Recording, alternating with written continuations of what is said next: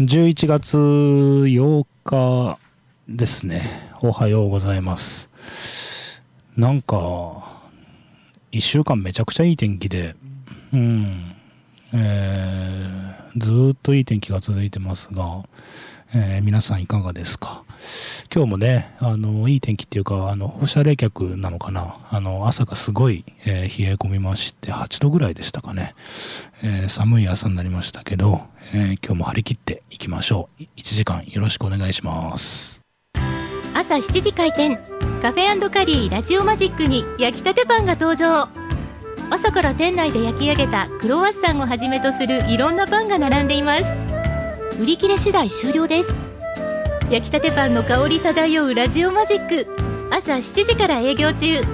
出勤前にちょっと立ち寄ってみては？もちろんスパイスの効いたソースと大山鶏のゴロッとチキンが人気。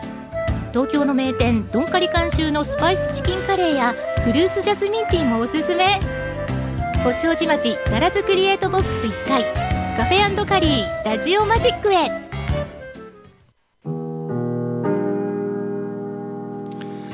世界8億9000万のスバルタクシーファンの皆さんおはようございます。帰ってきたヘビーメタルの逆襲の時間です。この番組は FM 放送周波数 79.8MHz またダラズ FM のインターネット放送はパソコンからサイマルラジオでさらに無料音楽サイトリッスンラジオを通じて全国どこからでもお聞きいただけます。番組へのメッセージはメールの方は798ダラズ FM.com ファックスの方は0859-21の7878でお待ちしています。さあ2022年も残すところあと2ヶ月という話なんですけどえーっと先週ぐらいからこの1年を振り返るというよくよく考えたら無茶な 話をしてるんですけど ごめんなさいね。えーっとなんだ。やっぱさ今年一番個人的に大きかったのはカフェを始めたことですかね。えーっとあれ7月の20日なんですよね。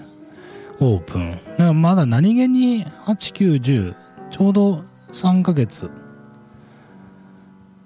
長えな。まだ3ヶ月しかやってないんだっていう。気がして。でこうなんかこうちょっとずつ売り上げが上がってるんですよ。ちょっとずつ。持つかなっていう感じね。いやそれでさあのー前も言ったことあるんですけどあの飲食店ってさ僕の常識だと普通開店した時が一番忙しいんですよ。でそっからちょっと売り上げがこう減って3ヶ月ぐらい経つと。でそっからどうまたぶり返していくっていうか。であのいつも批判しますけどあの米子の人は新しいもの好きだからあのオープンするとすぐ行列になるっていう。でそれ嘘なんですね。僕この10年間ことあるごとに言ってますけどそんなのは大嘘で何が嘘かっていうとそんなのはね米子の気質でも何でもないんですよ。その飲食店とかまあお店ニューショップって開店したら行列になるんでとりあえず。あのセブンイレブンができた時もそうだったじゃないですか。なんかさすが参院とか言われてただのコンビニなのにとかって言われてたじゃないですか。いやさ 初めてできるんだからみんな行列になるだろうっていう話でまあそういう批判してるんですね。全然米子の米子人の気質ではないということです。うん。そんなのはねあの飲食店の例えば開業セミナーとかに行けば日本中どこ行ったって最初は儲かるけど調子に乗んだよって言われるんですよ。うん、だからそんなものは米子人の気質でも何でもないしもっと言ったらねあの米子あるあるとかなんとかこう地方あるあるとかってあんまり本気にしない方がいいんですよ。それ思うでしょ？ねあの、言われるとさ、確かにそんな気がするんだよ。だけどあれ血液型占いみたいなもんで、あの、物は言いようみたいな話ですよね。だから、あの、よくよく考えたら、そういう人もいるみたいな、いうぐらいな感じなので、話半分どころか、話5分の1ぐらいにしといた方がいいんだけど、すぐなんか、米子の人ってとかって言って、米子人はみたいな、ね、いう人がいますけど、そんなことない。そもそもじゃあ日本人はみたいな話になってくるんで うん、大きなくくりでくると。さあもうなんか日本の中にね、イタリアからエチオピアから朝鮮からなんかいろんな人がいるみたいな話になってますけど、いやいや、そんなざっくり1億人日本人でみんな似たような性格してるんですよ。うん。そんな変わらない県民性とか言ってますけど、あの、で、なんだっけ？あ、そうそうそう。だけど、うちのカフェはさ、そのセオリーに反して、最初暇だったんですよ。まあ、では今も暇なんだけど。だけど、こう、だんだん、まあ、こう、ソフトランディングっていうほど立派なもんでもないけど、まあ最初コーヒーしかなかった時期もあるんで、まあそっからカレーやリーノ、で、今はパンやリーノっていう感じじゃないですか。でね、なんかあの、あれだよ。パンもようやく馴染んできた感じがしますね。あのずっと言ってるようにスタッフが非常にあの勉強熱心なので、あのいろいろ焼き方とか工夫してるっていうのもあるし、あとね、こう、月、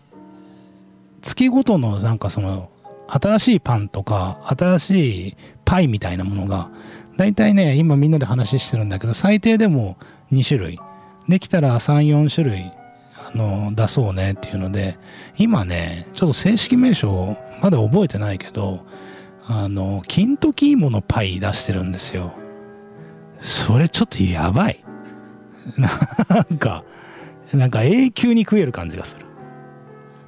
うん。サクサクしてて。うん。ぜひ、あの、皆さんもですね、騙されたと思って、あの、食べに来てもらえたらなと思うんですけど、騙されたみたいな。まさか、まあ、それはないと思うないや、本当に美味しいんで、あのぜひ食べてもらいたいなと思う、そんなカフェですね。あのが多分、多分というか、あの今年一番のニュースだったかなと思うし、あとね、なんかこう、今更ながらね、あのー、この番組も復帰して、えー、っと、今1年ちょっとぐらいですか？1年半。1年半過ぎるぐらいですか？あの、誰も言わないから自分で言うんですけど、あの、ごめんけど、まあまあすごいよね。いやいやいや、なんかこの前東京の友達と話してたら、それすごくないですかって言われ、言われたんだけど、毎週やってるからね。しかも生放送で。うん。なんか、ほら、さらりとやってますけど さらりとやって、これって、え、なんかダラス FM も何も言ってくれないじゃないですか。だけど俺、これ、結構すごいと思うんだよね。うん。で、まあ、ヘビーメタル専門番組っていうのはね、僕がヘビーメタルっていう音楽が、ニッチな音楽が好きなので、あの、もうこれ10年前から やってるんですけど、まあだけど番組中はあんまりそのメダルの話しないじゃないですか。今日はちょっとしますけどね。あの、僕は今、分かりにくいと思いますけど、猛烈に感動しているのでえー、後でちょっと後半語りたいと思いますけど、今年1年間ね、何あったかってね、ほんとね、音楽をすごいたくさん聴いた。うん。あのー、まあ、番組で言ってること嘘じゃないんですけど、今年はね、すごい当たり年、多分10年後とかにも記憶されるんじゃないかなと思うけど、2022年はね、ちょっと僕はすごい当たり年だった。特にあのハードロックとかヘビーメタルとか多分ねどのジャンルもそうだと思うんだけどあの再三この番組でも言ってますけどあのコロナ禍中にすごいあの音楽と向き合ったミュージシャンがいよいよ3年目にしてあのいい作品をリリースしてくれたっていうのが僕は大きいところ仮説踏んでるんですけどあのー、本当たくさん音楽に向き合ったなと、そんな気が、えー、しています。さあ、そんなコロナ禍の中でですね、あの、大御所のメガですが、ちょっと個人的にはまさかの名作、うん、素晴らしすぎると言っても過言ではないですね、を発表してくれましたので、続いて聞いてください。えー、ナイトストーカーズ。朝7時開店カフェカリーラジオマジックに焼きたてパンが登場。朝から店内で焼き上げたクロワッサンをはじめとするいろんなパンが並んでいます。売り切れ次第終了です。焼きたてパンの香り漂うラジオマジック。朝7時から営業中。出勤前にちょっと立ち寄ってみては？もちろんスパイスの効いたソースと大山鶏のゴロッとチキンが人気。東京の名店ドンカリ監修のスパイスチキンカレーやフルーツジャスミンティーもおすすめ。星王子町奈良津クリエイトボックス1階カフェカリーラジオマジックへ。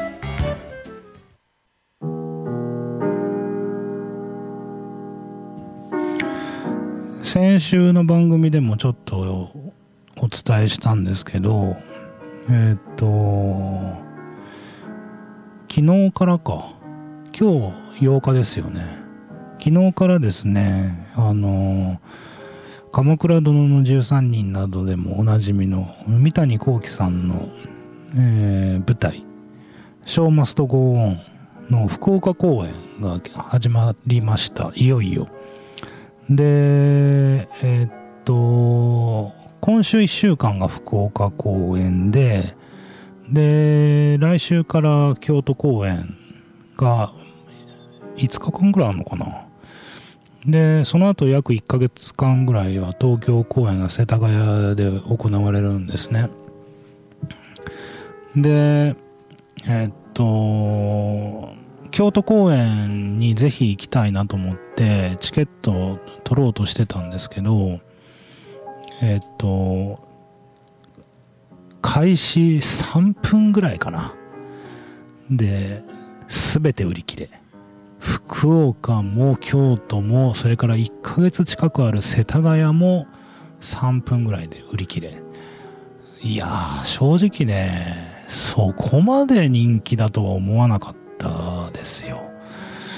でまあ僕自身三谷幸喜さん大好きな作家さんなのでまあそれで行きたいなと思ったのが一つと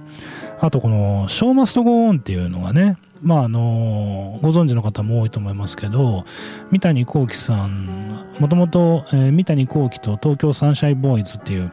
あの劇団をされていて、えーと、ショーマストゴーンはその中でも非常に人気の高い代表作だったんですね。で、それがまあ久しぶりにこう再演されるっていうことで、えー、28年ぶりにリニューアルされたっていうことなんですけど、あのまあ、ちょっとだけあの補足するとあの三谷幸喜さんってあの必ず出演する人によって脚本変えるっていうので有名なんですよね。あのその脚本に役者が合わせるんじゃなくて役者を見てあこの人だったらこんなセリフ言わしたいなとか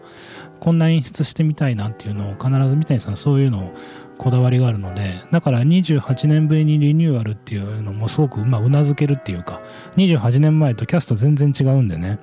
あのー、そのキャストに合わせて、えー、変えてるっていうことだと思うんですけどあのー、そう。で京都公演めちゃくちゃ行きたくて。であのー、なんだっけ。だけど売り切れたんで行けれないなと諦めてたんですけどなんかさ俺も変なとこでムキになっちゃってあの絶対行きたいなと思ってそしたらあの悪名高いこう転売サイトっていうのがですね まあ転売サイトとは書いてないけどあのチケット譲ります譲ってくださいみたいなのの、あの、現代版みたいなのがあってですね。でね、まあ、そこにあるわけですよ。で、おいいじゃん、これで と思って。でね、あの、何が言いたいかってね、まあ、いろいろ家の事情もあるんですけど、娘と行くことになったんですよ。うん。で、うん、まあも、もっと本当のこと言うと、あの、次男と行きたいなと思、最初思ったんですけど、あの、次男があの、学校休んでまで、なんか行きたくないっていうふうに言って、真面目なんですよ。ななんかやっぱ子供って親の真逆になるんですかね。なんか、うちの子、すげえ真面目なんですよ。反面教師みたいな。で、いや、でも学校があるしな、みたいな。いや、いや、で、全然勉強とかしてないんですよ。うん。頭くるくるパーなんですよ。だけど、なんか、まあでも別にそれを批判っていうか、僕はそれは、あの、息子の気持ちとしてすごい尊重したいなと思って。で、あの、試しに娘に、あの、お前どうだと。で言ったら、もう二つ返事で。うん。学校休んでいいんだったらどこでも行くみたいな お前か俺はみたいないう感じでで正直に言うとねちょっと動揺したんですよ。えー、娘と2人かみたいな。だけどまあまあなんかあ結果そういうのもありかなと思って。でねまあまあ要するにねえっ、ー、と1819とね娘と2人で京都行ってくるんですよ。でねあのまあことあるごとに言いますけど僕はあの京都にはうるさいですから。でこう誰と行くかによってねまあいろいろ考えるわけですよ。友達と行くのか家族と行くのか。で家族って家族ならまた話は変わるんだけど娘と二人っきりじゃないですか。まあ要はデートですよね。やりにくいと思ってめちゃくちゃやりにくいですよね。でね、あのー、一番困るのは、宿で、で、あのー、なんか娘、まあ俺も貧乏くさいんで、なんか娘と二人なのに、なんかすごいラグジュアリーなホテルとか泊まりたくないじゃないですか。うん。だけど、もううちの娘も中学校1年生ですから、まあ別に一緒に部屋でなんかツインルームとかで全然問題ないんだけどなんか嫌だなと思って。で2部屋取るじゃないですか。でやっぱね2部屋取るとホテルってすごい高いですよね。あれ部屋でいくらであの料金決まるんであの2人が1部屋で泊まると安いんですけど2部屋泊まると高いんで。だから今の話で大してラグジュアリーじゃなホテルじゃないのになんかまあまあな予算かかるなと思って。それで結果ね久しぶりにエアビーにしたんですよ。エアビー &B ね。でねあのなんかもう3年ぶりだなと思って。僕はあのエアビーは結構利用してて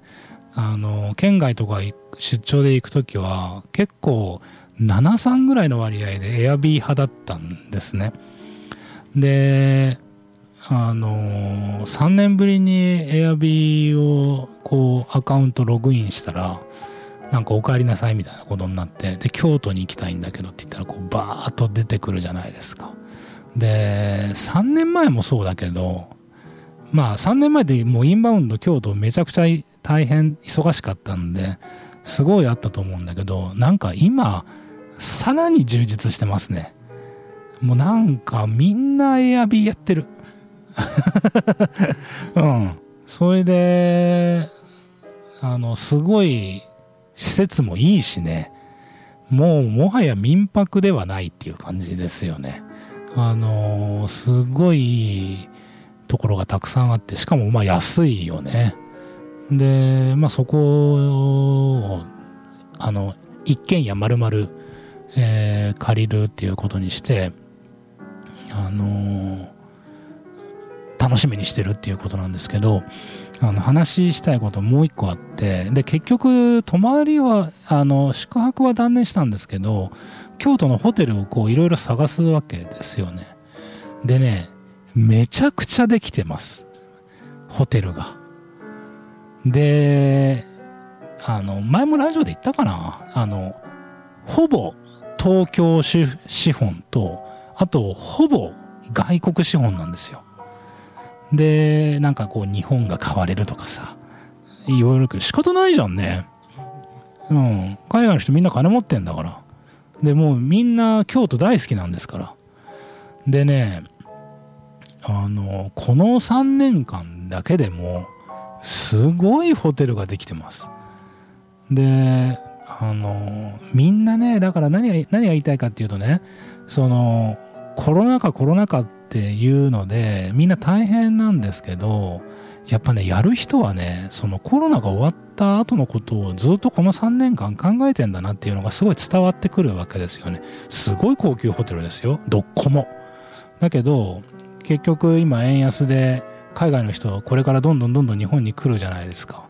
それをもう3年前からこう予見してたかのようにですねその高級志向で日本の良さが伝わるなんかホテルがとか旅館とかが京都の東山とか嵐山とかもうなんかめちゃくちゃできててヒルトンもあの新しい京都のラグジュアリーホテル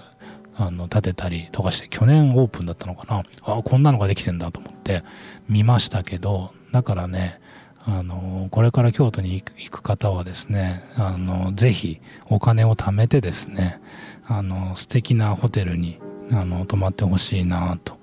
まあ、そんなことを考えながらしました。またちょっと娘との京都旅行に関してはレポートしたいと思います。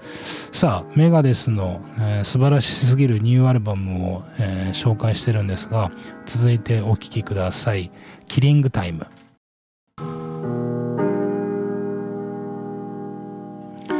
SNS を見てると、えー、っと、この週末なのかな？昨日？おとついですか？あのー、埼玉アリーナにガンズローゼスが来日してて、えー、おじさんたちが行ってるわけですよね。40代、50代ぐらいの友達が。知らなかった？来日してるの。あのー、やっぱり僕ら世代ではまあその世界で最も有名なロックバンドだったのでえっ、ー、とまあガンズローゼスについても僕はあの語ろうと思ったら結構いろいろ思ってることたくさんあるんですけどあの、まあ、非常にいいパフォーマンスを見せてくれた。な可能な限りでの、あの、亡くなっていない方は全てオリジナルメンバーで、ああの、今、集結してツアーしてるっていうことで、まあ、それさえ僕知りませんでしたけど、あの大盛況控えめに言って大盛況ですね。埼玉アリーナがまあ当然ですけど満席になってるわけであの素晴らしいパフォーマンスだったってみんな言ってますけどあの僕に言わせればですねあのメガデスの方がずっと素晴らしいです。あのまあどっちがいい悪いあの好みの問題で全然バンドも違うんでね。だけど、あの、その、ガンズローゼスの活躍を見たときに、あの、なんていうか、解散もすれば、あの、喧嘩もし、で、いろいろお金の問題で揉めたりもして、まあ非常に歴史のあるバンドですよ。で、メガデスってそう被るんですね。世代というか活躍というか、えー、には被るんだけどまあこの人たちもいろいろあった。っていうかある。今現在ある。で、えー、なんだっけ。あのー、フロントマンのデーブ・ムステイン。率いるまあバンドなんですね。で今回16枚目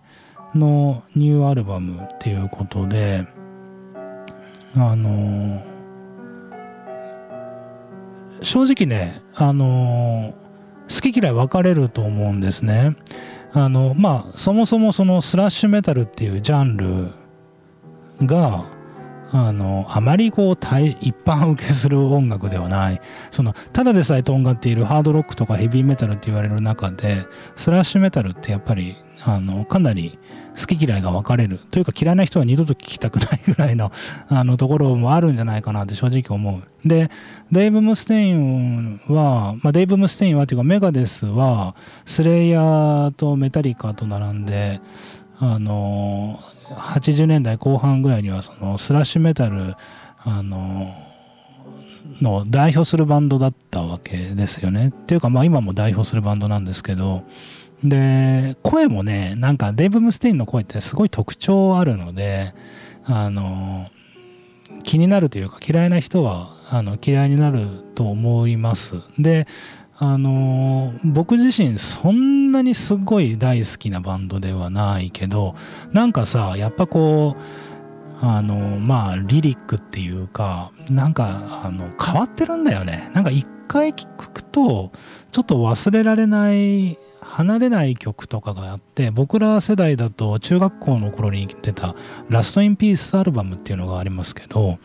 あのもうそれなんか初めて聞いた時からもう二度と忘れられないぐらいなそれぐらいインパクトのある曲なんですね。でこの番組でも何度かメガデスの特集っていうのはしたのでしたするぐらい僕もある程度は好きなバンドなんだけど、まあ、正直さあの毎回毎回アルバム買うほどでもないしそんなに僕自身そんな言うほどスラッシュメタルっていうのが好きなわけでもないのであの今回のアルバムね実はあのスルーしてたんですよ。うん、まあ正直そんなにあれもない聞くこともないかなっていう無理してでも。って思ってたんだけど、まあ、非常に評判がいいっていうのがあったのでまあたまたまあのそういう心になったっていうのもあるけどまあ買ってみたんですよ。そしたらねちょっとなんじゃこりゃって感じですね。あのー、ぜひね、これ、ラジオだとね、ちょっと分かりにくい、まあ何でもそうかもしれないけど、あのー、CD っていうから、あのー、きちんとした音質で聴いてほしいなと思うんだけど、あの、めちゃくちゃ作り、作り込まれてるんですよ。その、ドラムのフィルの入れ方とか、それからベースの刻み方とか、もうね、キレキレですね。あのー、別に、メタルとかにだけじゃなく、あらゆるジャンルに言えることですけど、その技巧を凝らして、こうなんか、どんな問題みたいな、あの人たちっているわけですけど、メガデスはね、そうじゃないんだよね。なんかこう、必要なところで必要な技巧が、なんかめちゃくちゃ施されていて、なんか、一言で言うとかっこいいんですよ。めちゃくちゃかっこいいね。今回のそのギターも何本か使われてるんですけど、それがね、もうどうしようもないぐらいかっこいいですね。この1曲目に聴いていただいた、そのアルバムタイトルでもあるんですけどね、The Sick, The Dying, and the Dead って、あの、こんなかっこいい曲あっていいかなと思いましたね。なんかもう間違いなく2022年を代表する曲になったし、まあ今日4曲、まあできれば来週ももう1週くらいちょっと紹介したいなと思ってますけど、ちょっとね、すすぎますね。あのー、降参って感じ。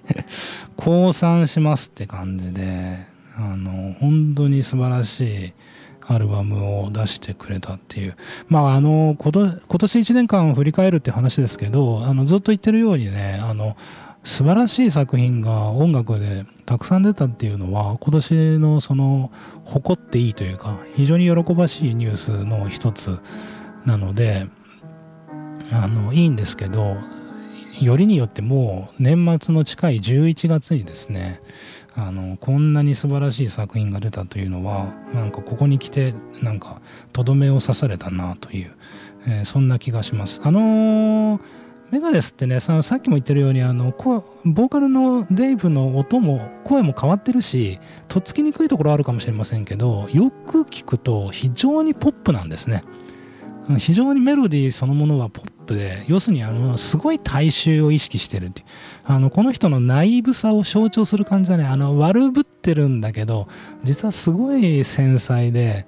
あのきめ細やかな人なんだと思いますね。なかなかこんなんできないと思います。さあそんな素晴らしすぎるメガデスのニューアルバムから今週この曲でお別れしたいと思います。お聴きください。ミッショントゥマーズ朝7時開店。カフェカリーラジオマジックに焼きたてパンが登場。朝から店内で焼き上げたクロワッサンをはじめとするいろんなパンが並んでいます。売り切れ次第終了です。焼きたてパンの香り漂うラジオマジック。朝7時から営業中。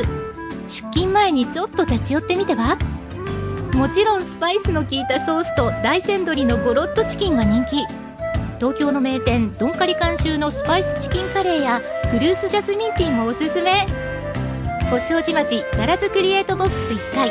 カフェカリーラジオマジックへ。